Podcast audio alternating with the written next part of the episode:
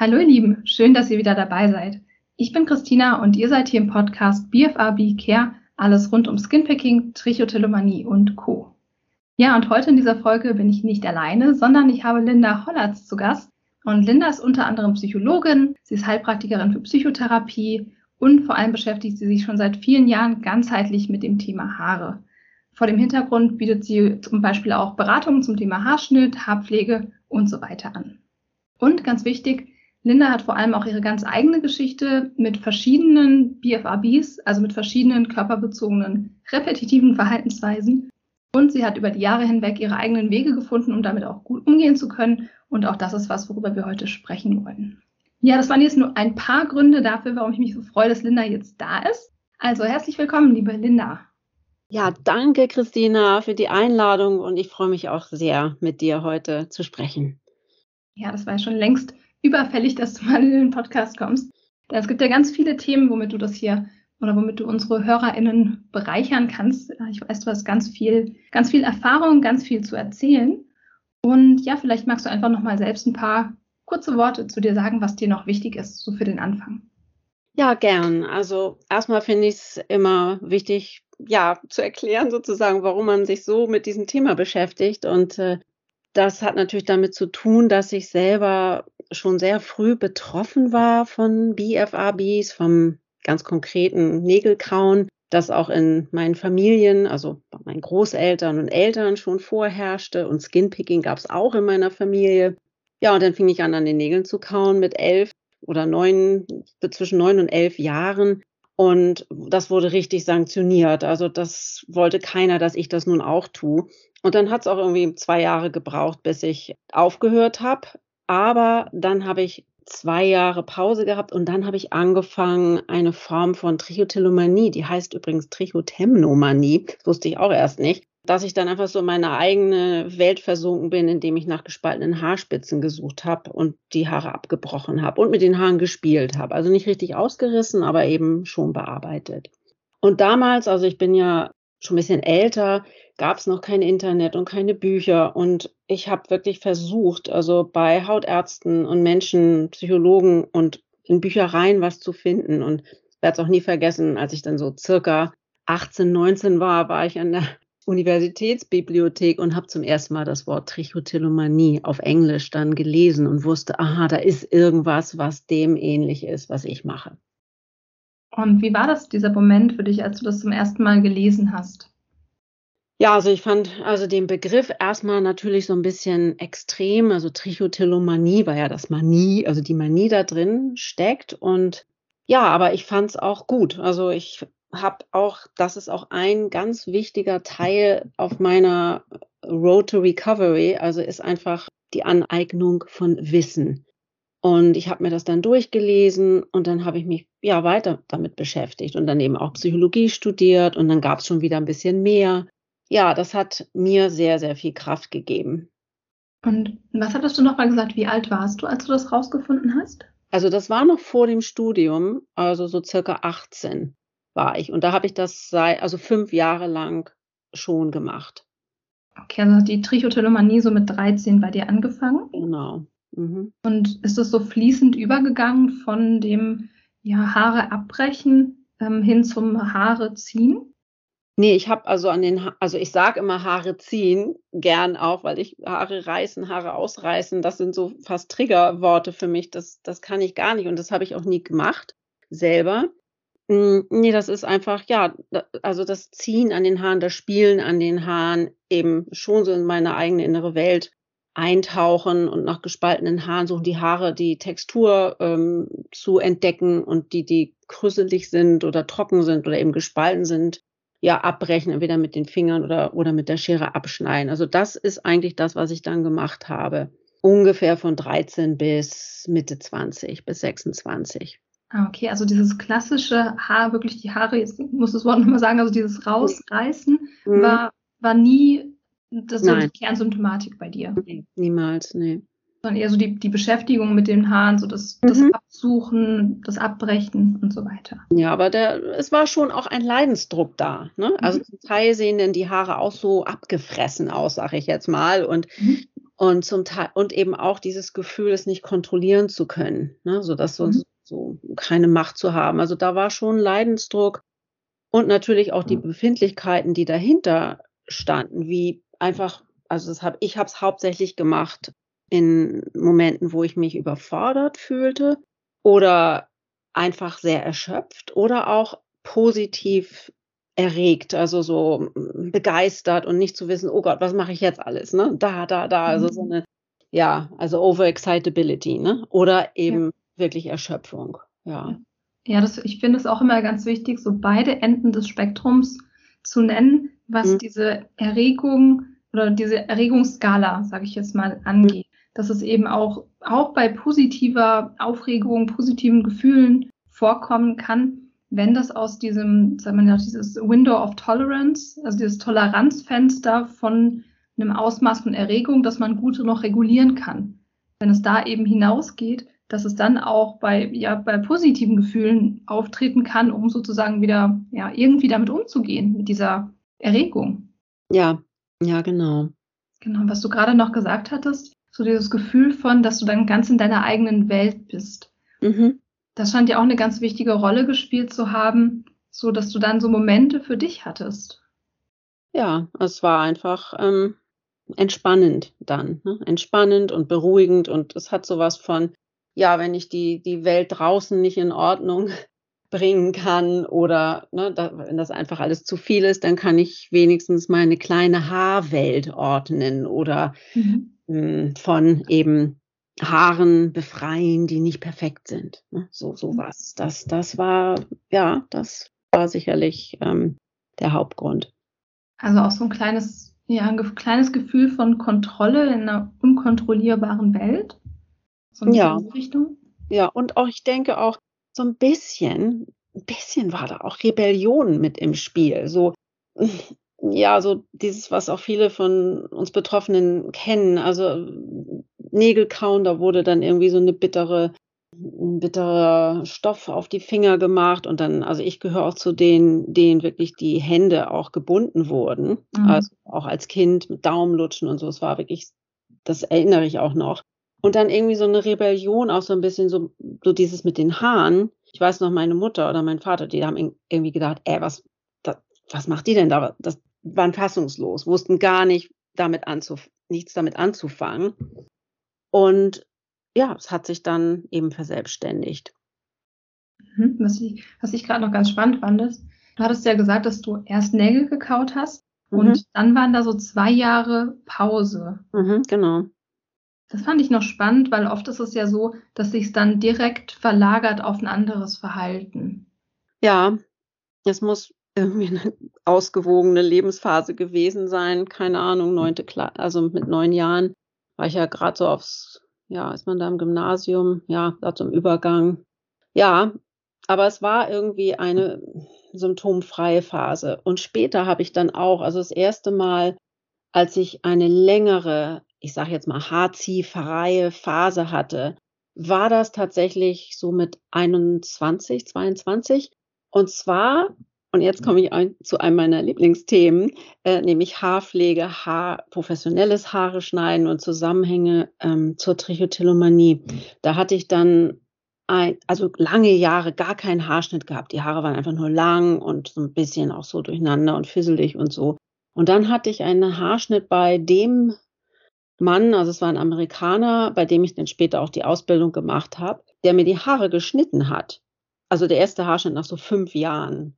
Und das war so toll, das wieder alles so einen wundervollen Haarschnitt zu haben und das bewegte sich alles so im Fluss und dass ich dann eine monatelange haarziehfreie Episode hatte und aber auch nichts mit Nägelkauen oder nichts anderes. Das hat mich ziemlich beeindruckt und dann wusste ich, ja, das ist möglich, ne? Es ist irgendwie möglich, dass es, dass dieser Drang ganz verschwindet. Das heißt, du hattest dann auch einfach ein ganz neues Haargefühl. Ja, absolut. Ja. Und wenn du davor fünf Jahre lang keinen Haarschnitt hattest, mhm. was war, also was war da der Hauptgrund dafür? Warum ich keinen Haarschnitt hatte? Genau, genau. Weil, ja, weil ich mich als Teenager Also das Haarthema hat ja nicht nur also mit Trichotillomanie ähm, mit meinem Leben zu tun, sondern ich hatte auch einmal Haarausfall als Teenager und jetzt kommt's, ich hatte halt wie viele so ein paar traumatische Erlebnisse in der Kindheit, wo ich dann irgendwie lange Haare hatte und auf einmal sieht man so auf den Fotos, ey, wieso sind die jetzt ganz kurz? Und ich hatte auch so ganz komische Haarschnitte und ich habe das immer als sehr ja, also ah, ich habe mich fast erniedrigt gefühlt und und eben so klein und und dann eben im Friseursalon zu sein und dann so mit nassen Haaren und so einem Cape da um den Hals geschnürt, da vor dem Spiegel zu sitzen und dann kommt jemand und schneidet und es ist zu kurz, ja, Pech gehabt und so. Also ich habe einfach gesagt, irgendwann als Teenager habe ich gesagt, nee, also ich schneide jetzt meine Haare selbst oder vielleicht meine Freundin oder meine Tante hat mir mal vielleicht irgendwie die Spitzen geschnitten oder so in den fünf Jahren. Vielleicht einmal oder so. Aber ähm, ja, ich habe gedacht, das kann nicht sein. Es muss eine andere Form geben, in der ein Mensch einem anderen Menschen die Haare schneidet, dass das so ein bisschen würdevoller vor sich gehen kann und respektvoller und mit Kommunikation und was man wirklich will, ne, dass man mhm. das sagen darf. Das heißt, du hattest da so Erlebnisse, dass es so Friseurbesuch eher so ein, ja, wie so ein, so, dass du die so invasiv erlebt hast? Ja, absolut. Mhm. Mhm. Okay, und dann hattest du aber das, dieses Erlebnis, dass es auch ganz anders sein kann, dass genau. du dann zu einem ganz neuen Haargefühl rausgegangen bist. Ja. Ja, und das war, das war schon lebensverändernd und ja, und ich hatte also dann gesehen, aha, ein Haarschnitt, ne? Und allein das Haargefühl und hat irgendwie so einen Effekt auf meine Psyche oder meinen Körper, dass dieser Drang weg ist. Und dann habe ich ähm, auch noch, es gibt noch andere Dinge, die ich so als Maßnahmen, auch als Teenager, mir selbst dann also, also gemacht habe, wenn ich nicht an den Haaren spielen wollte, sage ich jetzt mal. Und das eine war zum Beispiel immer Haare waschen. Also wenn ich meine Haare gewaschen habe und die dann erstmal unter so ein Handtuchturban gepackt habe und dann eben, dann war auch irgendwie für Stunden oder für den Tag war es auch okay. Ne? Also ich habe Haare waschen war für mich ähm, auch immer eine Möglichkeit rauszukommen aus diesem ja, aus dieser, aus diesem Verhalten. Und damit, also mit dem Haarewaschen sozusagen wie so ein Cut zu machen, mhm. aus diesem, aus diesem ständigen Spielen, vielleicht auch ein bisschen Trance-Gefühl, da rauszukommen und dann Haare zu waschen und dann wie so ein, ich kann es nicht anders ausdrücken, wie so ein Cut zu setzen, meinst du? Ja, ne? Cut oder Neuanfang. Ne? Mhm. Und äh, Bürsten auch. Also es ist auch heute noch so, also ich bürste meine Haare bestimmt zwei, dreimal am Tag, aber ja, so mit Kopf über und dann knote ich sie mir zusammen oder so. Es ist immer wie so, vielleicht andere Leute waschen sich die Hände oder stehen mal auf und atmen ein bisschen oder was. Also ich bürste sehr gerne meine Haare. Das habe ich eben früher auch gemacht, um so einen kleinen Neuanfang finden. Dadurch, durch diese ganz elementaren, also persönlichen Erlebnisse, das Haare waschen, Haare bürsten und ein Haarschnitt wirklich mir hilft, darauf basiert natürlich auch dann jetzt meine Forschung, ne? dass ich dachte, Mensch, vielleicht geht es ja anderen Menschen auch so. Und ich habe tatsächlich auch ein paar andere Menschen im Laufe der Jahre ge getroffen, die ähnliches berichtet haben. Mhm. Ich würde gerne noch mal ein bisschen zurückkommen auf dieses, ähm, ja, die, die Haare zu bürsten und auch gerade so kopfüber mhm. zu bürsten. Ja. Das ist ja auch was, das kennt man ja, die Haarwurzeln oder überhaupt die Kopfhaut ist ja sehr sensibel auch für Stimulation. Mhm. Und auch gerade, also alle BFABs haben ja auch sehr viel mit Stimulation zu tun, mit der Stimulation der Haut. Und mhm. wenn ich mir jetzt vorstelle, auch gerade so die, die Haare zu bürsten und auch über Kopf zu bürsten, mhm. ist dann ja ganz viel Stimulation der Kopfhaut auch mit dabei. Ja, und die Durchblutung, ne? also dass man eben über Kopf, also sich also hinstellt und den Kopf hängen lässt und die Arme baumeln. Ja, ist ja eine halbe Yoga-Übung sozusagen. ja, genau, das ist äh, ja, das ist stimulierend und fühlt sich, ja, es hat ja auch dann vielleicht noch so eine symbolische Komponente, wie jetzt bürste ich mal so diesen ganzen Haarkrieg raus, diesen ganzen Haarstress, ne? Das bürste ich raus oder auch beim Haarewaschen, das wasche ich jetzt einfach mal raus, diese ganze mhm. Anspannung. Genau, das war auch noch was, wo ich gerade dran dachte. Was denkst du denn, welche Rolle das spielt, so dieses frische Gefühl? Also wenn man, wenn man duschen geht und danach so ganz frisch ist, die Haare frisch sind und eben vielleicht nicht mehr irgendwie den, den Hauch von fettig sind oder, oder wie auch immer. Was glaubst du, was das für eine Rolle spielt, dann eben irgendwie die Haare so ganz frisch zu haben? Ich glaube, dass das tatsächlich einen Einfluss hat, aber das müssen wir auch erstmal erheben ne, und andere, andere Betroffene fragen. Und ich glaube, was noch wichtiger ist als Frische oder das Gefühl von Frische, ist Leichtigkeit. Denn wenn die Haare frisch gewaschen sind, fühlen sie sich ja leichter an. Ne, weil sie haben ja ein bisschen weniger Sebum und ähm, ne, also fühlen sich leichter an. Und ich glaube, dass wenn sie Haare sich leichter anfühlen, dass man sie fast, das ist jetzt echt extrem formuliert, aber dass man sie fast vergisst. Also da ist so eine mhm. Leichtigkeit in der Wahrnehmung, ja, anstatt dass die Haare so hängen und schwer sind. Also ja. das ist jetzt nur, habe ich zum ersten Mal jetzt so ausgesprochen, mhm. Vorstellung. Ja. Ja, ich meine, es ist jetzt natürlich auch nichts, was irgendwie schon wissenschaftlich untersucht wäre, aber ich habe mir da auch schon häufiger Gedanken drüber gemacht, auch gerade bei dem Thema Skinpicking. Da ist es natürlich auch so, dass, dass ähm, sich irgendwie frisch zu machen, sich das Gesicht zu waschen, sich die Hände zu waschen, dass das eben auch so ein Cut sein kann, sich mhm. komplett frisch zu machen. Ich glaube, das ist eine, eine, spielt eine große Rolle.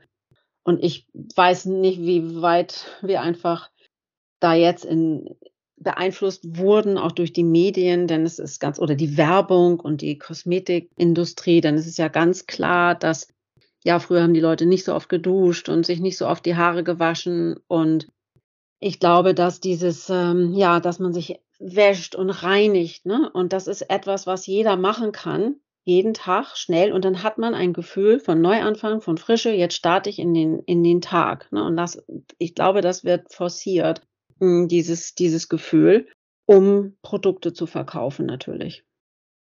Genau, also ich glaube, bei unserem gesamten Pflegeverhalten spielt die Industrie, die Kosmetikindustrie ja. eine ziemlich große Rolle. So den Einfluss, den sie über die letzten 50 Jahre vielleicht entfaltet hat.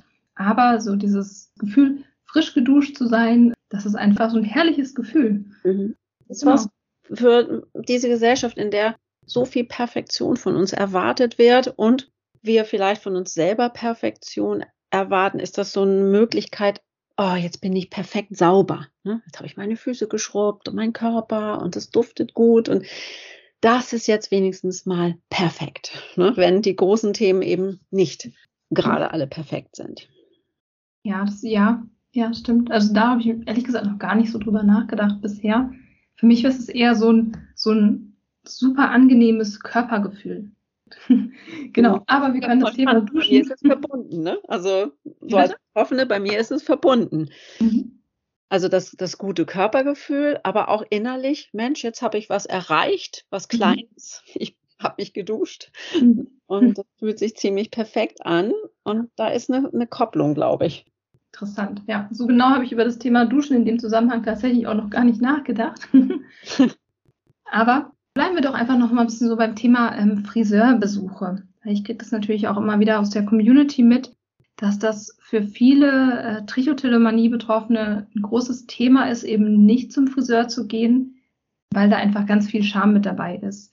Da sitzt man so in einem, im Raum mit vielen anderen, oft noch irgendwie so halb im Schaufenster und ist eben überhaupt nicht geschützt in so einer Situation, wo man vielleicht eine kahle Stelle entblößen muss, die man sonst möglichst versteckt. Und das ist natürlich eine sehr verletzliche, sehr sensible Situation, wo es dann eben auch gar nicht so einfach ist, sich zu überwinden, zum Friseur zu gehen, zur Friseurin zu gehen und ja, vielleicht auch den Schritt zu machen, der ja auch zu einer Besserung führen kann, sprich mhm. einem anderen Haarschnitt, mit dem man sich wohler fühlt oder ja, einer Beratung, wie man die Frisur anders machen kann, um sich wohler zu fühlen.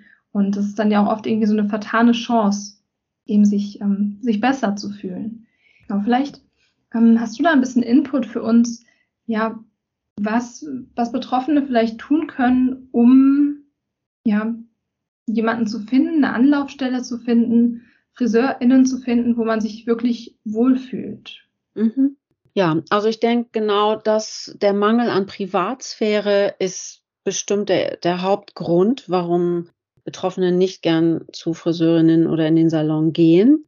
Und ich würde sagen, der zweite Punkt ist der, dass die Friseurinnen die Erkrankung nicht kennen und dass dann die Betroffenen eben erstmal erklären müssen und sie wollten ja eigentlich sich was Gutes tun, schönen Haarschnitt haben, aber müssen dann entweder lügen und sagen, sie haben Haarausfall oder sie müssen erstmal das alles erklären und sich erklären. Also das ist so Nummer zwei. Aber zurück zu Nummer eins. Also Privatsphäre. Also was ich empfehlen würde, ist, dass man sich jemanden sucht oder ein, also einen Salon sucht, vielleicht einer, der schon von vornherein so ein bisschen kuscheliger aussieht, also sprich, wo, ne, es sieht man ja von außen, sieht man ja manchmal diese großen Salons, wo so wirklich 10, 20 Stühle nebeneinander stehen. Ich meine, das ist nicht der, der Salon dann für einen, aber es gibt ja so kleinere Salons, wo so ein oder zwei Friseurinnen arbeiten.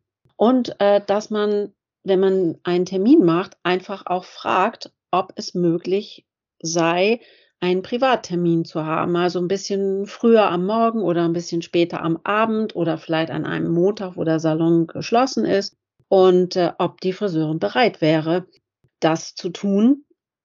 Und dann könnte man immer auch noch sagen, dass man bereit wäre, etwas mehr dafür zu zahlen, was meistens dann gar nicht nötig ist, aber nur so ein Entgegenkommen, Mensch, Ne, sie kommen vielleicht, bleiben ein bisschen länger, Feierabend oder kommen ein bisschen eher, damit ich Privatsphäre haben kann. Das sind schon mal super Tipps.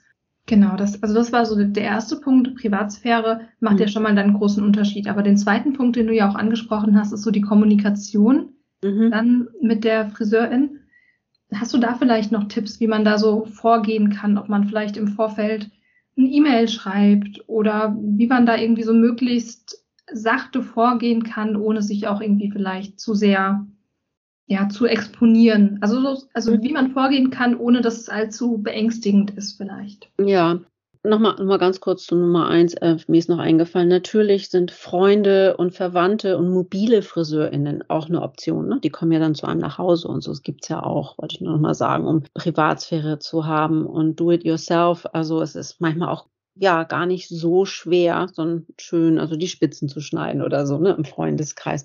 Aber ja, zu dem zweiten Punkt, ja, da würde ich auch, also, hm, ich würde fragen, vielleicht sogar mit einer kleinen Postkarte bewaffnet sozusagen oder mit ein bisschen Infomaterial. Also wir haben ja auch verschiedene Selbsthilfegruppen in Deutschland und es gibt Informationen oder Visitenkarten oder dass man in so einen Salon geht und guckt, ob die Friseurin gerade Zeit hat und einfach sie informiert, dass man eine bestimmte, ja, ein bestimmtes Verhalten hat und ob sie sich damit auskenne. Und dass praktisch dieses Gespräch vor dem Termin stattfindet, nicht gerade vorher. Ne? Also dann hat die Friseurin Zeit oder man fragt, ich denke, das wird jeder Hair Professional, also jede Friseurin auch machen, wenn man sagt, bevor ich einen Termin bei Ihnen mache, hätten Sie mal zehn oder fünf, zehn Minuten Zeit für mich, für ein Gespräch. Also ich könnte mir nicht vorstellen, dass da irgendjemand sagt, nö, hab ich nicht. Ne? Es sei denn, mhm. es ist wirklich so, ein, so, ein, so eine Haarfabrik, ne, wo 20 äh, Stühle nebeneinander stehen.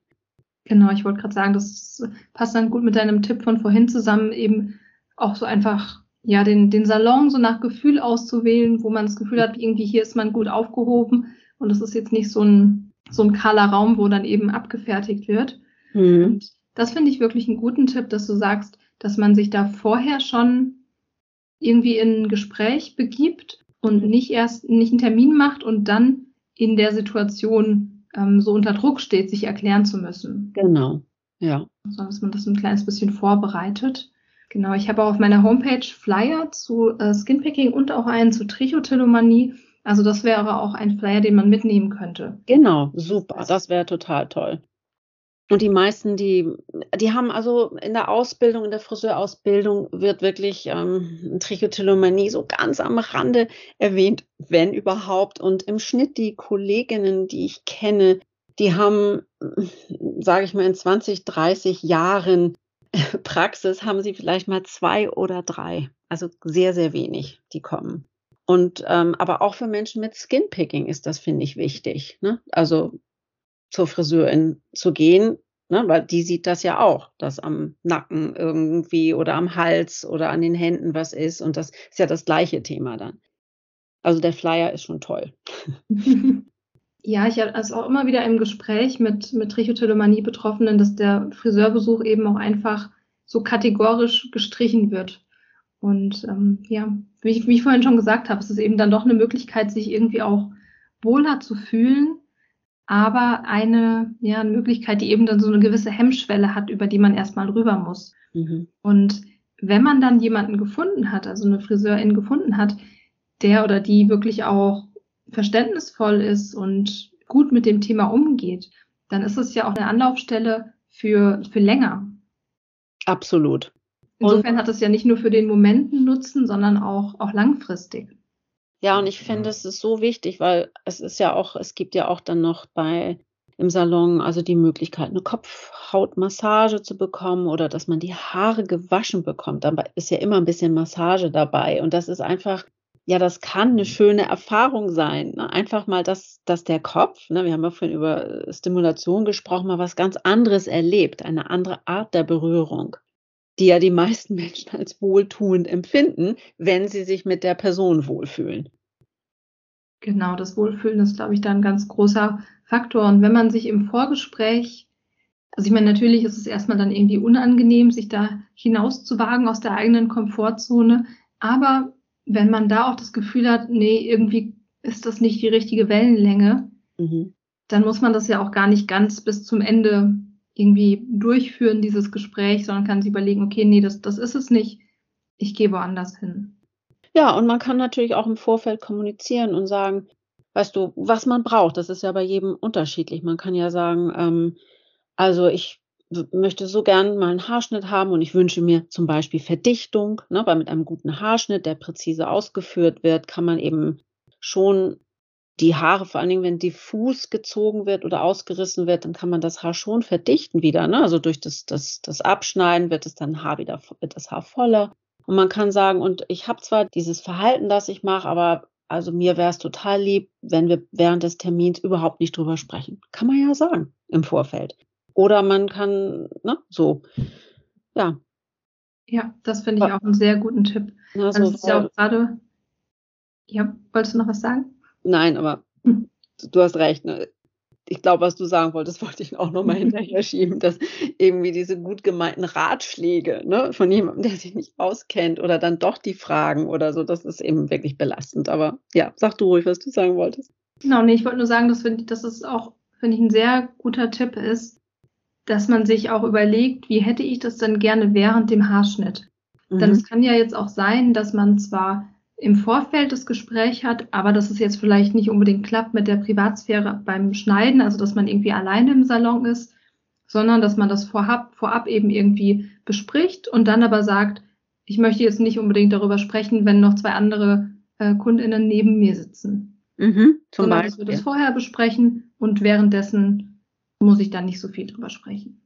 Genau. Und ich habe, ich komme ja auch, also beruflich bin ich ja in dem, wie du am Anfang schon gesagt hattest, ganzheitliche Friseurarbeit.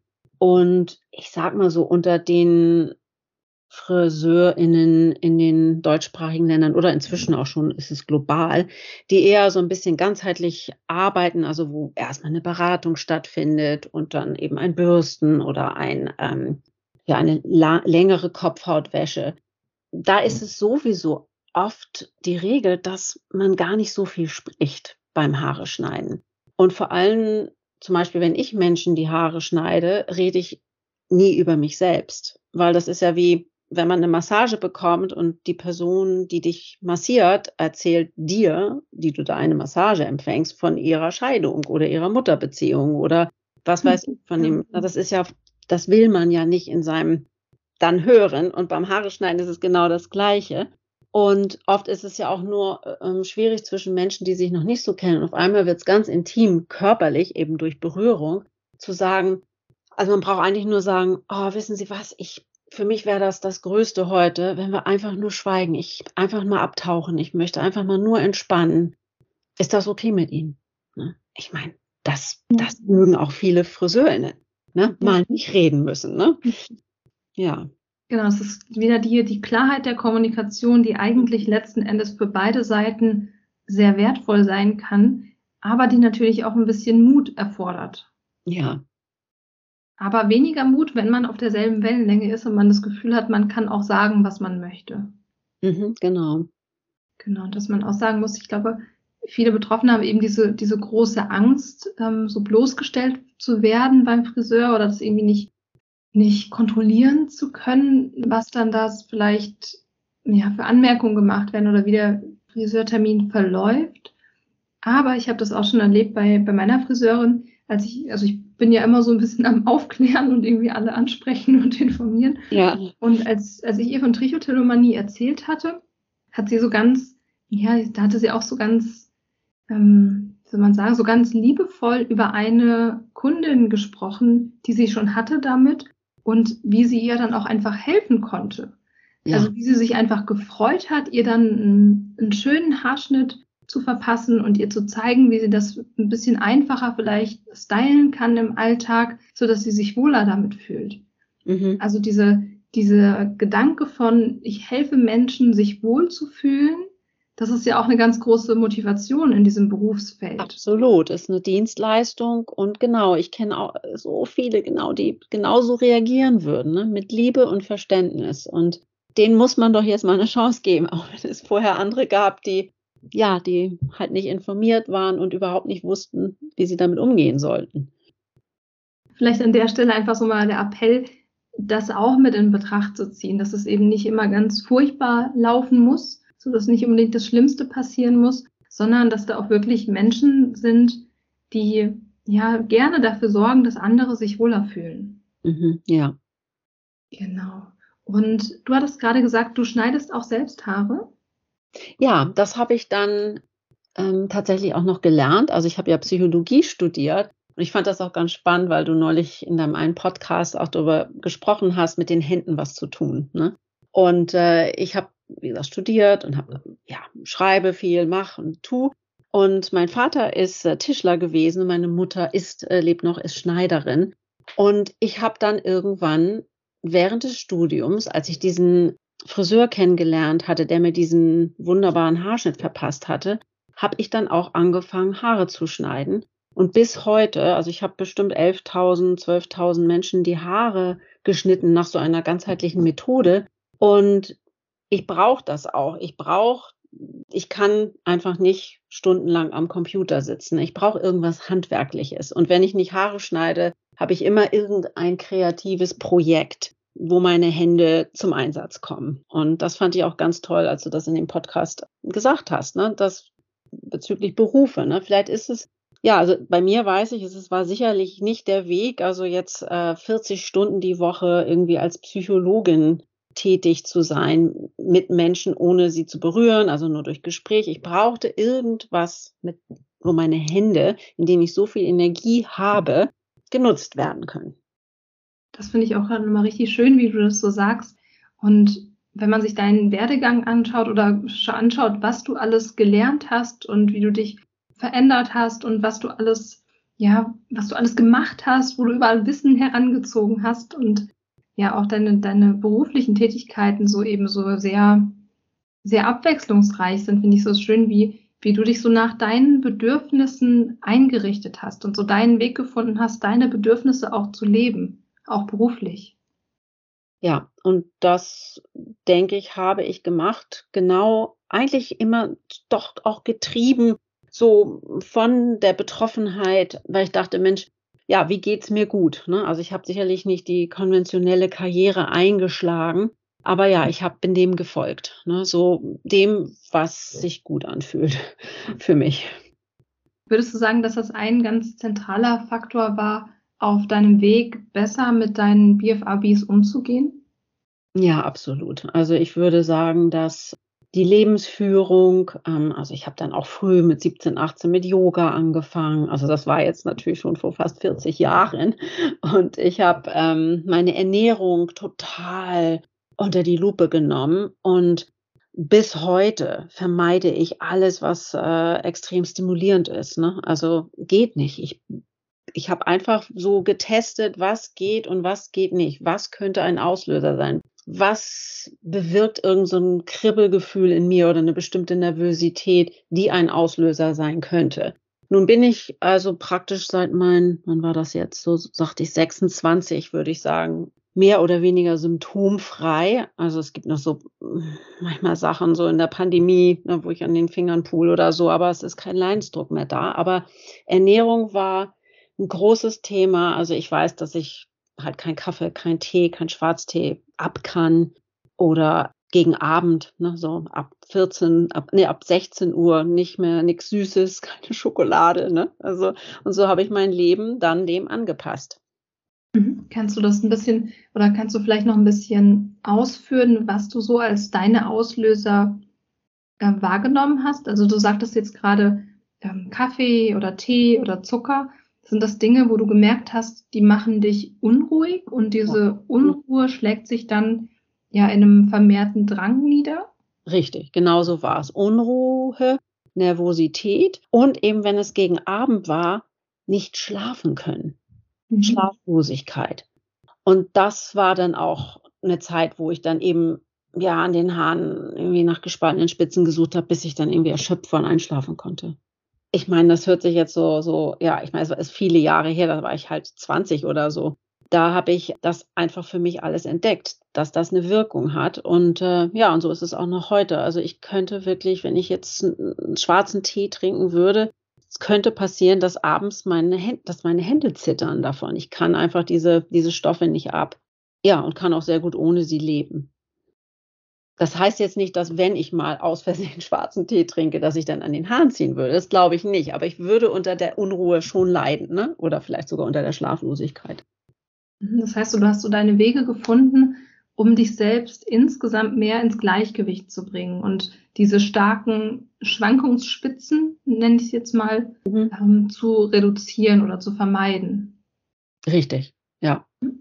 Ja, ich bin ja in die USA ausgewandert. Das ist natürlich, kann man nicht jetzt nicht so unbedingt als Tipp weitergehen, geben, wander mal eben schnell aus. Aber bei mir war es halt auch, ich bin von einer Großstadt weggezogen. Ne, also Hamburg, und äh, in die USA und habe dort eigentlich immer eher in der Natur gelebt oder nahe am Meer oder ganz anders. Also es ist vielleicht vergleichbar von der Stadt aufs Land ziehen und das, ich glaube, das hat enorm dazu beigetragen, dass ich mich entspannt habe. Einfach weil die Reize anders waren von außen. Und da kommen wir so zu einem Thema, über das wir beide ja auch schon gesprochen haben, über Hochsensibilität.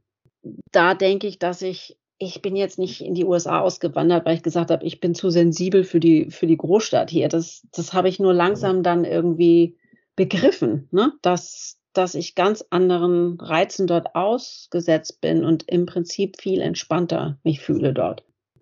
Hm. Vielleicht ganz kurz zu dem Thema, also für diejenigen, die jetzt noch gar nichts davon gehört haben zum Thema Hochsensibilität.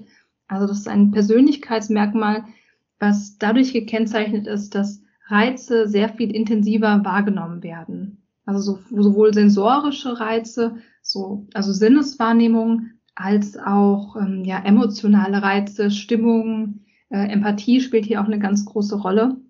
Und also wer sich für das Thema interessiert, das, das würde jetzt ein bisschen den Rahmen sprengen, da genauer drauf einzugehen, so auf die Inhalte von Hochsensibilität. Aber ich habe da gerade vorhin noch mal reingehört. Es gibt eine sehr gute Podcast-Folge zum Thema Hochsensibilität von dem Podcast Sinnvoll, der Psychologie-Podcast, wo unter anderem Professor Jenny Schmidt, die hier auch schon mal im Podcast bei mir zu Gast war. Ja, der Podcast wird von ihr und einer Kollegin geführt und das kann ich nur empfehlen, da sich die Folge mal zum Thema Hochsensibilität anzuhören. Die würde ich auch einfach in den Show Notes verlinken. Genau das. Also nur so ganz kurz als, als Background für diejenigen, die noch nichts mit dem Thema Hochsensibilität zu tun hatten. Genau, aber ich habe auch im Bezug oder im Zusammenhang mit BFABs schon sehr häufig über Hochsensibilität nachgedacht, denn BFABs haben natürlich viel mit Regulation zu tun. Und je stärker Reize oder andere Wahrnehmungen eben verarbeitet werden oder je intensiver die wahrgenommen werden, desto mehr muss natürlich auch reguliert werden. So, dass ich auch schon auch die Meinung vertrete, dass das mit BFABs zusammenhängen könnte. Und das ist ja auch was, was du jetzt sehr deutlich gesagt hast, dass die so intensive Wahrnehmung so eine Unruhe ausgelöst haben bei dir, die du dann irgendwie regulieren musstest und das, das dann häufig über die BFABs geschehen. Korrekt. Mhm. Genau, und das ist natürlich so in einer, in einer Großstadt hat man natürlich deutlich mehr, eine deutlich höhere Reizbelastung, als wenn man in der Natur ist. Gerade mhm. auch in der Natur ist es ja natürlich eher so, dass das Gegenteil, dass wir das Gefühl haben, da können wir eher so aufladen. Genau, und ja. Auch gerade so Naturgeräusche sind dann ja eher ja eher mit Entspannung assoziiert.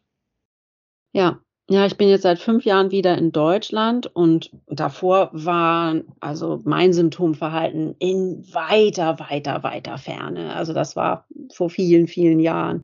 Und äh, seitdem ich wieder in Hamburg bin und dann mit der Pandemie habe ich, wie gesagt, dann auch, ne, also habe ich auch, wenn ich lange am Computer sitze, merke ich auch, dass meine Hände und mein Körper unruhig werden und ja, in dieser Großstadt sein. Ja, also unbedingt. Also ich denke, das ist ein ganz wichtiges Thema, äh, sich damit zu beschäftigen, wenn man unter BFABs leidet. Und dann eben gucken. Aber wie gesagt, das, das würde jetzt den Rahmen sprengen und da gibt es ja auch tolle andere Infos. Genau, das würde den Rahmen ein bisschen sprengen. Aber ich würde trotzdem gern von dir wissen, wie du vielleicht auch in diesem, so im Hinblick auf die Hochsensibilität, äh, was du da noch für Wege gefunden hast, damit besser umzugehen. Jetzt zum Beispiel außer in die USA auszuwandern oder ähm, keinen kein Kaffee mehr zu trinken. Was gibt es da vielleicht noch für Dinge, die dir, die dir sehr geholfen haben in Bezug auf die Reizverarbeitung und dann eben auch in Konsequenz darauf, die, die BFABs zu reduzieren? Ja, ich denke, das sind so viele Details ähm, und die ich im Laufe des Lebens entwickelt habe unter dem großen Schirm Selbsterfahrung, Selbstentdeckung. Ich habe einfach und, und sich dann trauen, das zu kommunizieren. Ne? Zum Beispiel jetzt zum Thema Schlaf. Ne? Zu sagen, ich schlafe nicht gern, wenn Lichter an sind. Ne? Und wenn man dann mit einem Partner das Schlafzimmer teilt und den stört das überhaupt nicht, dass da Lichter an sind, dass man eben sagt, nee, also ich kann mit Lichter an nicht schlafen oder mit vielen kleinen Leuchten oder so. Das wäre jetzt zum Beispiel eine Sache. Also das erstmal rauszufinden, dass das ein unnötiger Reiz ist in meinem Leben, wenn kleine Lampen an sind oder Uhrticken oder was auch immer, Geräusche und dann eben im Zusammenleben mit anderen oder wenn man eben alleine lebt, das genau so zu machen und dazu stehen. Ist ja auch so ähnlich wie mit meiner Ernährung. Ich meine, ich lebe seit meinem 16. Lebensjahr, ernähre ich mich vegetarisch und dann irgendwann vegan. Und dann formt man eben Beziehungen und lernt das zu kommunizieren und dann gestalte ich es mir. Und je mehr ich in mir ruhe und mich selbst so akzeptiere, wie ich bin, desto klarer wirke ich auch nach außen und dann ist das auch überhaupt gar kein Problem, auch nicht für andere. Und wenn es für andere ein Problem ist, stört es mich nicht, dass es für andere ein Problem ist. Und das sind so, ja, so Geräusche und Farben und Wohnungseinrichtung und Kleidung und natürlich dann Beziehungen. Ne? Welche Menschen tun mir gut und welche nicht und ja, oder welche Kommunikationsmittel ziehe ich vor und wie. Also wirklich sich, ich habe mir einfach erlaubt, sehr differenziert zu sein, so wie ich lebe und dazu zu stehen. Und wenn jemand sagt, oh, bist du pingelig oder du bist aber empfindlich oder so, das, das, das lasse ich einfach nicht an mich ran. Also das habe ich gelernt, aber auch nur jetzt, wo ich ein bisschen älter bin.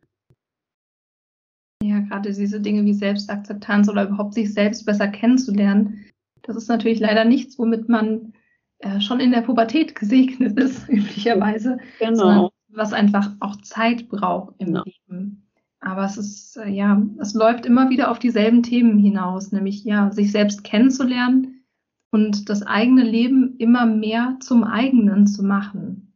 Also denn auch nur wenn man weiß, was man braucht und was man will, kann man sich eben auch so einrichten und das nach außen kommunizieren.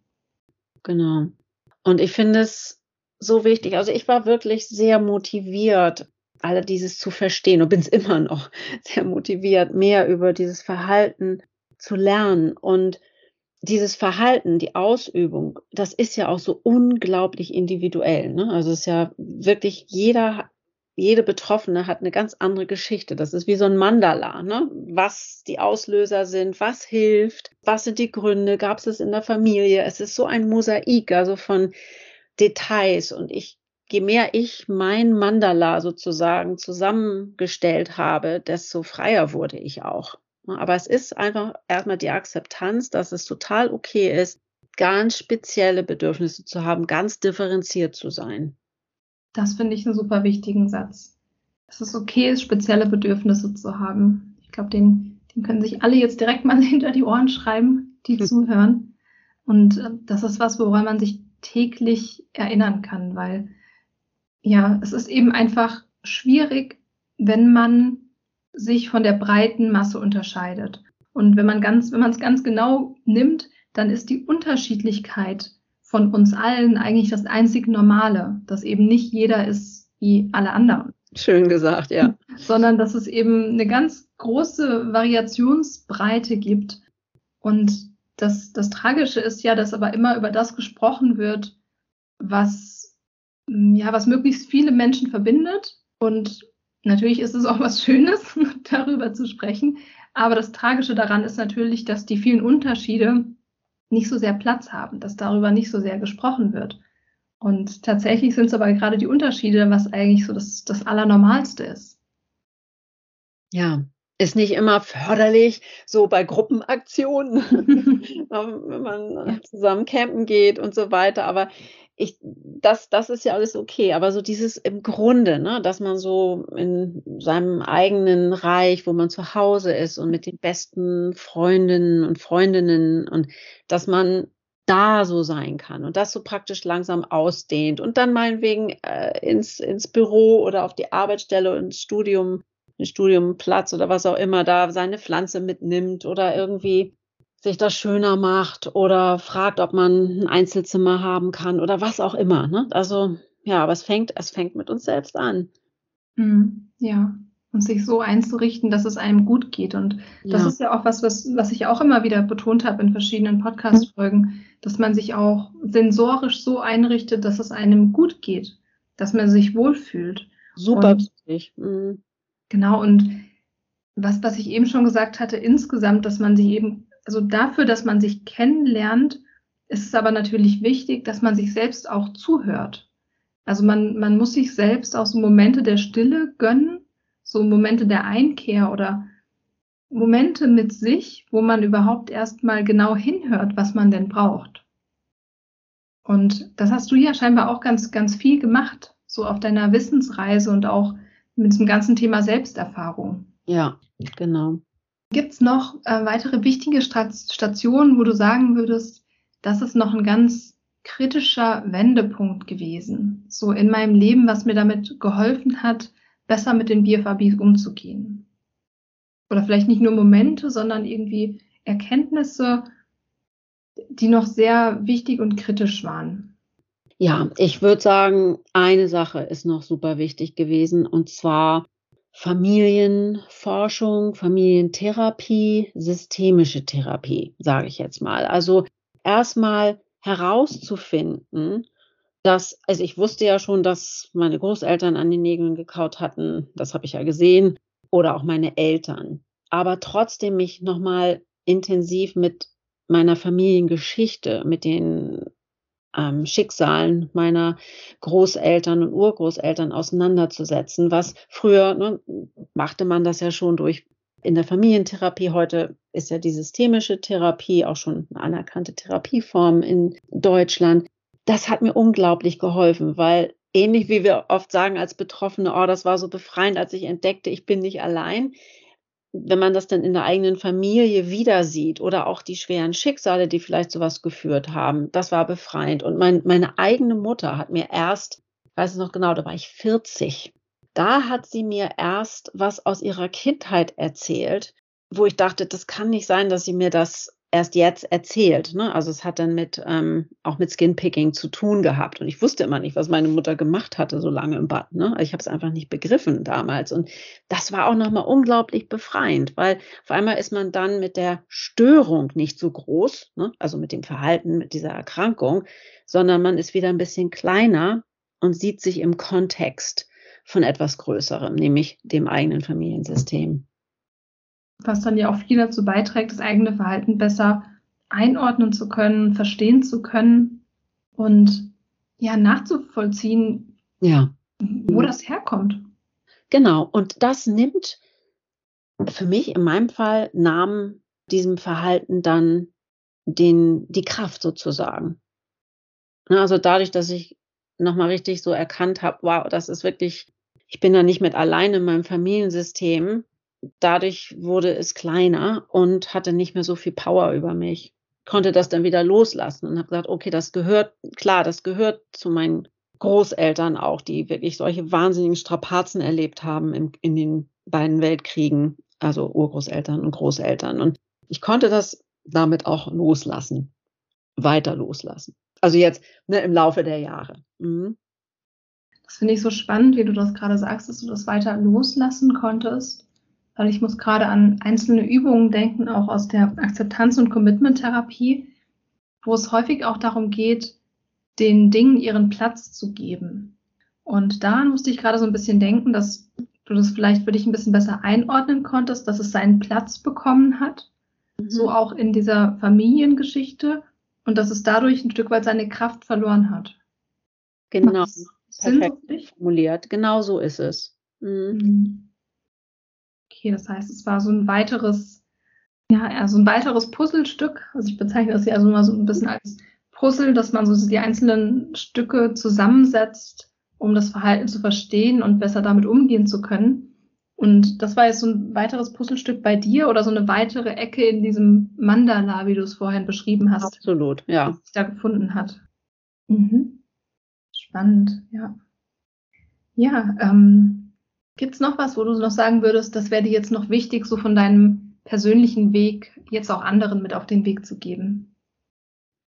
Ja, was mir noch wichtig wäre, ist, also von all den Dingen, die ich jetzt erwähnt habe, ist, ist nochmal zu betonen, dass je mehr wir über dieses Verhalten lernen, von uns über, also wie wir es selber ausüben und eben diese Differenziertheit, über die wir eben gesprochen haben, aber auch wie andere ihre Erkrankung leben, sich in Selbsthilfegruppen zu engagieren, Bücher zu lesen, all das macht auch wieder genau das, was du eben so schön formuliert hast, meiner Ansicht nach, das Symptomverhalten kleiner es nimmt einfach die Kraft weg, weil man selber mehr in die Kraft des Wissens geht, also in die Power, in die Personal Power sozusagen. Und ja, das, das, das würde ich einfach nochmal zur Ermutigung sagen. Also Selbsthilfegruppen, weil oft ist es ja auch so, dass man auf einen Therapieplatz zu, so lange warten muss und, und nicht zu sagen, ach Mensch, jetzt, jetzt oh, Wartelisten und ein Jahr und ach und blödes Gesundheitssystem, sondern sagen, nein, ich, ich nehme das jetzt in die Hand. Also ich, es gibt so viel, was ich machen kann. Na, ich kann gucken, welche Nahrungsmittel gut für mich sind. Ich kann gucken, welche Bewegungsformen, ob es irgendwas gibt, was ich mehr mit den Händen mache. Also da musste ich auch an meine Großeltern denken. Ich meine, die waren, also zum Teil waren das Bauern. Ich meine, die haben den ganzen Tag irgendwie mit Kartoffeln da rumgewühlt. Ne? Ich meine, das ist was ganz anderes. Wir sind irgendwie ja viel verkopfter und zu gucken, was gibt es, was ich machen kann. Also das würde ich mir wünschen, weil letztendlich würde ich sagen, ist mein Weg schon der Weg der, der Selbsthilfe gewesen der zu meiner, also Recovery ist ja immer schöner als Healing, ne, zu mhm. sagen, ne, also aber der dazu geführt hat, ja. Ja, das heißt, du hast auch nie eine Psychotherapie gemacht? Tatsächlich nicht, nein. Nein, mhm. nicht Verhaltenstherapie, keine Analyse, keine Psychotherapie. Ich hatte halt Workshops, ne, so im Rahmen mhm. des Studiums, Familientherapie-Workshops, aber keine Therapie. Mhm. Ja. Ja, ich denke mir auch immer, oder das ist auch, was ich in einzelnen Posts ähm, schon immer mal wieder formuliert habe, oder auch, ich glaube, auch in einzelnen Podcasts, ist, dass man sehr viel, also dass es viele Stellschrauben gibt, an denen man drehen kann. Ja. Also es gibt sehr viel, was man selbst tun kann. Und ich meine, für manche auch gerade bei manchen Biografien, Hintergründen, Traumata in der Vorgeschichte und so weiter, es gibt natürlich ganz klare Indikationen, wo es, wo Therapie wirklich, wirklich Sinn macht und auch, not, und auch ja. notwendig ist. Mhm. Aber auch jenseits der Therapie gibt es eben viele Dinge, die man für sich persönlich verändern kann, um ja insgesamt stabiler zu werden, um sich insgesamt wohler zu fühlen, um ja das Leben ein bisschen mehr ins Gleichgewicht zu bringen. Und das ist natürlich auch je nachdem, was für eine Vorgeschichte man hat und wie viel Ballast da ist, sind natürlich auch solche in Anführungszeichen kleinen Veränderungen im Leben wie früher ins Bett zu gehen oder sich anders zu ernähren was ja oft gar nicht so kleine Veränderungen sind, ähm, ist auch sowas vielleicht schon überfordernd oder zu viel, weil die gesamte Energie für normale Lebensaufgaben, sag ich jetzt mal, drauf geht, wo einfach professionelle Unterstützung wirklich, wirklich wichtig ist. Aber genau, es gibt eben viel, und das will ich einfach nochmal betonen, und unterstreichen, auch was du gerade gesagt hast. Es gibt ganz viel, was man auch so im Kleinen tun kann, um sich selbst zu helfen und eben sich selbst zu verstehen, ist da ein ganz großes, ganz großes Thema und auch das Verhalten besser zu verstehen. Und ich finde das, das Thema auch deshalb so wichtig, wenn man sich bewusst macht, dass es viele kleine und größere Stellschrauben gibt, an denen man drehen kann, ist das ja was, was man unter Kontrolle hat, wo man ein Stück weit handlungsfähig ist. Und das ist ja genau die gegensätzliche Erfahrung zu dem, was sonst eben so häufig mit den BFABs im Zusammenhang steht, nämlich dieser Kontrollverlust. Ja, genau. Und dann kann man eben die Erfahrung machen, wenn man in eine Selbsthilfegruppe geht oder Bücher liest oder erste kleine Erfolge erzielt mit, mit ganz, ja, so kleinen Techniken wie irgendwie Baumwollhandschuhe zu tragen, eine Mütze am PC zu tragen, dass man solchen kleinen Techniken, dass man da erste Erfolge hat und das Gefühl hat, hey, das ist ja doch was kontrollierbar. Das ist doch was, was ich tun kann. Ja, und ich muss auch nochmal sagen, ich befürworte also diese, also Verhaltenstherapie und ich habe auch ein Praktikum bei einer Verhaltenstherapeutin gemacht und ne, systemische Therapie, Gesprächstherapie. Also ich finde das alles wirklich großartig. Mein Punkt war eben auch noch, nur um das nochmal klar zu sagen, dass wenn man nun keinen Therapieplatz bekommt oder nicht die finanziellen Möglichkeiten hat, dass dann dass es dann auch so viel Literatur gibt und Möglichkeiten gibt, um die Zeit vielleicht zu überbrücken oder eben, wie du sagst, schon an den bestimmten Schrauben drehen kann. Genau, es gibt da immer was, was man tun kann und ja. wirklich auch nochmal so für alle, wer noch nicht bei einer Selbsthilfegruppe war und vielleicht irgendwie so das Gefühl hat, oh, das ist irgendwie so eine komische, komische Gruppe, die dann irgendwo traurig zusammensitzt. Vielleicht magst du da einfach noch mal ein kleines bisschen aufräumen, weil du ja auch in der Hamburger Selbsthilfegruppe mhm. aktiv bist und vielleicht magst du dazu noch mal was sagen, auch gerade zu diesem Gefühl, was ich da gerade beschrieben habe und diesen, dieser Hemmschwelle vielleicht auch. Ja, also ja, wir, also in Hamburg, also sind sicherlich die anderen Selbsthilfegruppen, die ich auch kenne in Deutschland, wir sind keine traurigen Gruppen. Also wir freuen uns einfach mal in einem Raum zu sein, also entweder einem Zoom-Raum oder einem oder live, wo wir einfach wissen, worum es geht. Und es herrscht einfach ein Klima von Akzeptanz und Wohlwollen und Fürsorge und ja, es ist einfach oft ein liebevoller Austausch und man lernt voneinander und man tauscht sich aus oder guckt auch nur mal zu oder hört auch nur mal zu. Per Zoom geht es dann ja auch so, dass man sich auch gar nicht zeigen muss oder auch mal nur mithören kann. Also ja, also immer wieder gehen wir eigentlich aus diesen Treffen raus und fühlen uns besser als vorher. Und von daher würde ich jeden ermutigen, das mal auszuprobieren. Hm, was machen wir noch? Wir machen auch noch so ab und zu Aktionen, wie so, ähm, dass wir mal jemanden einladen, die mit uns oder der mit uns Yoga macht. Also es gibt so oder einen, Auf oder einen systemischen therapeutischen Workshop oder dass wir zusammen auf Konferenzen gehen, ne, wie die, die Konferenz, die Ingrid und Christina auf die Beine gestellt haben.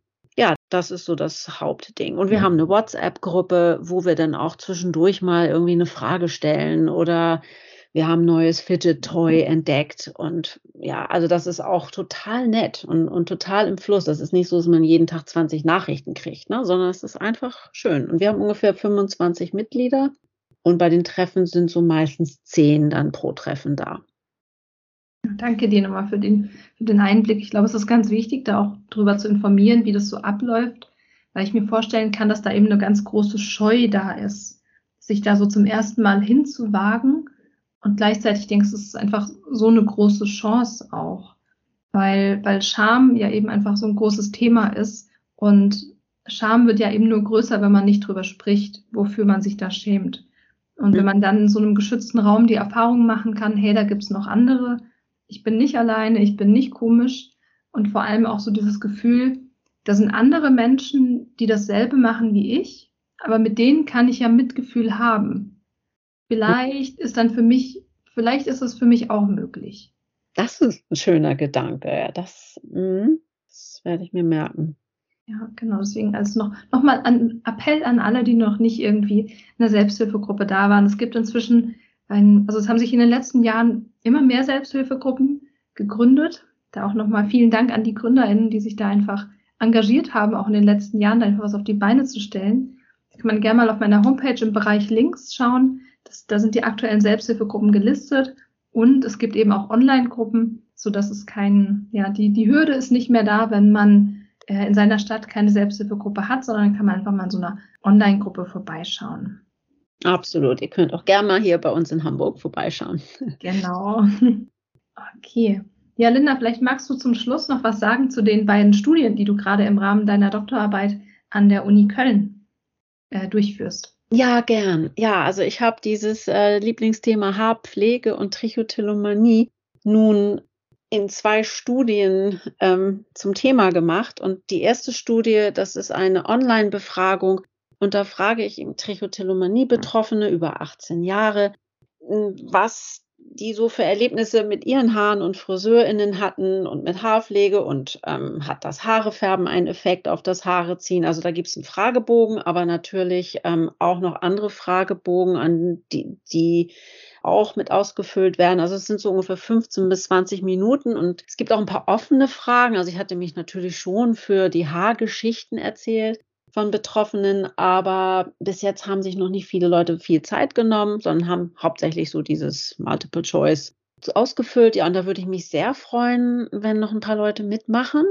Und die zweite Studie, das ist eigentlich so ja meine Herzensstudie, wie ihr euch jetzt nach dem Gespräch vorstellen könnt. Da habe ich nämlich ein virtuelles Training geschrieben und auch schon zweimal durchgeführt ähm, mit FriseurInnen in den deutschsprachigen Ländern, wo diese sozusagen ganz viel über Trichotillomanie und BFABs lernen und auch ähm, ein Modul war auch also Austausch mit Betroffenen und und Kommunikation und ja, so ein richtig so ein Trainingsprogramm. Und äh, ich habe im Moment ja über 20 Standorte wo, jetzt kommt ein achtsamkeitsbasierter Haarpflege- und Haarschneidetermin für Trichotillomanie-Betroffene stattfinden kann. Im Austausch für wieder das Ausfüllen von ähm, ein paar Fragebögen sowie am Haarzieh-Tagebuch vor dem Termin und nach dem Termin. Es ist kurz, nur so eine Minute am Tag, um zu gucken, ob so ein Haartermin einen Effekt hat, also eine Wirkung hat auf das HC-Verhalten und auch auf das Selbstwertgefühl von Betroffenen. Und da, ja, wünsche ich mir noch ganz viele TeilnehmerInnen, weil ja, jetzt habe ich all die FriseurInnen sozusagen bereit und habe, ähm, das ist ein bisschen unausgewogen gerade. Also mehr Teilnehmerinnen wären ganz, ganz toll. Ja, an alle, also die, die zuhören und dafür in Frage kommen, wäre natürlich super schön, wenn ihr mitmacht. Ich werde auf jeden Fall auch die Infos und die Links zur Studie auch in die Show Notes packen, sodass ihr da auf jeden Fall Zugang habt. Und ich glaube, dass es gerade ja auch gerade für diejenigen, die vielleicht jetzt in den letzten Jahren so ein paar Schwierigkeiten hatten, auch mit Friseurbesuchen oder die ja sich nicht mehr getraut haben, jetzt hinzugehen, beispielsweise, ist glaube ich, eine ganz große Chance, einfach, die man jetzt wahrnehmen kann, auch im Rahmen dieser Studie. Ja, und wer immer auch möchte, kann gerne nach Hamburg kommen. Also wir haben hier, es gibt hier zwei Naturfriseursalons, wo Kolleginnen von mir und ich das anbieten können und Privatsphäre ist natürlich gewährleistet. Ach so, ja, das muss ich nochmal dazu sagen. Ne? Also die Studie ist natürlich so angelegt, dass genau das, was wir vorhin besprochen haben, abgedeckt ist. Also diese Termine finden in vollkommener Privatsphäre statt und werden also den Bedürfnissen der Betroffenen angepasst und die Friseurinnen haben ein Training erhalten, also kennen sich ein bisschen aus. Genau, das ist nochmal super. Ja, also wirklich der Appell, für wen das passt, wer dafür in Frage kommt, ähm, gerne einfach nochmal bei Linda melden oder nochmal genau über die Studie informieren und dann gegebenenfalls auch mit, äh, mitmachen, weil ich denke, es ist wirklich eine großartige Chance, auch mal so, ein, so einen ganz anderen Haarschnitttermin dann auch mal wahrzunehmen. Genau. Ja, liebe Linda, gibt es noch was so zum Schluss? Das frage ich ja üblicherweise meine Gäste, was du den HörerInnen noch gerne mitgeben würdest? Jetzt an alle, die zuhören, die unter BFABs leiden, die gerade vielleicht noch sehr viel, sehr viel mehr damit kämpfen. Und ja, was würdest du ihnen gerne noch mitgeben? Ja, also ich würde, möchte natürlich jede, jeden Betroffenen ermutigen, nicht aufzugeben, also weiterzumachen und einen Sinn zu suchen und herauszufinden, was ihnen gut tut, was ihnen persönlich helfen kann. und ja, einfach nicht aufgeben. Also auf Englisch sagen wir keep up, ne? mach weiter. Und es ist eine Chance, also was ich natürlich alles gelernt habe durch meine eigene Betroffenheit, das ist sehr reich und möchte ich natürlich auch nicht missen. Und ich denke, diese Chance, die, die birgt jede Erkrankung oder jedes Lebensthema, was uns sozusagen mit auf dem Weg begleitet. Ja, so die Chance, dein eigenes Mandala dann auch zu ja. vervollständigen und zu verstehen am Ende. Genau. Mhm. Ja, danke dir.